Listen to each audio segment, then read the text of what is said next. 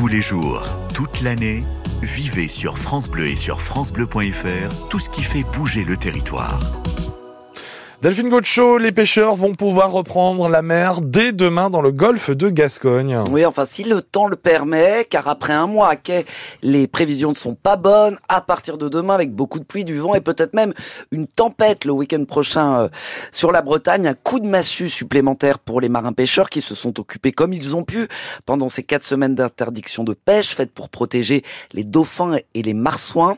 Témoignage ce matin de Mathieu Claquin, patron pêcheur à Audierne avec Angeline de Moinque à bord de son filayeur. On a été autour de notre matériel pour voir les filets qui étaient abîmés, ceux qui étaient à, remettre à propre. Euh, voilà, on a pris du temps pour le matériel.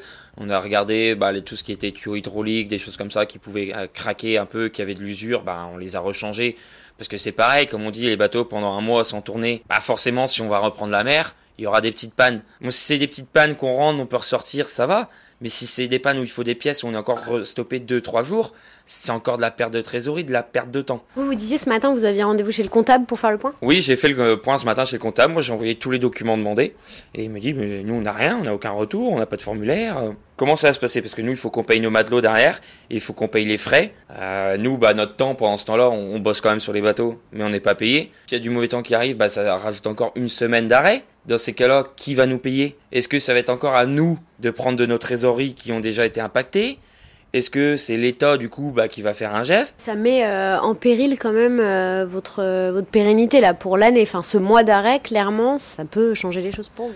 Ah bah ce mois d'arrêt là maintenant je sais que voilà on s'était dit bah du coup après euh, ce mois d'arrêt on, aurait eu une, un laps de 8 jours de temps pour finir le mois de février.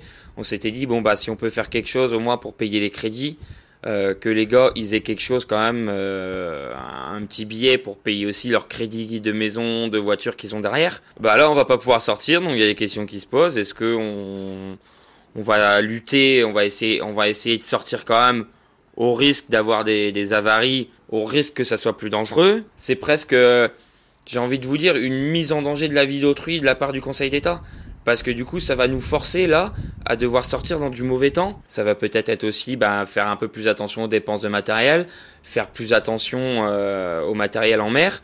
Euh, il y aura peut-être des dépenses qu'on fera pas et qu'on devrait faire, mais qu'après vont nous handicaper. En fait, il y a plein de questions qui se posent le témoignage de Mathieu Claquin, patron pêcheur à Audierne avec Angeline Demunck. Et puis, euh, notez que euh, dans une vingtaine de minutes, à 8h moins le quart, mhm. nous continuerons à évoquer la situation de la filière pêche avec notre invité euh, François Priol. il est le directeur de la criée d'Audierne. Merci Delphine, il est 7h20.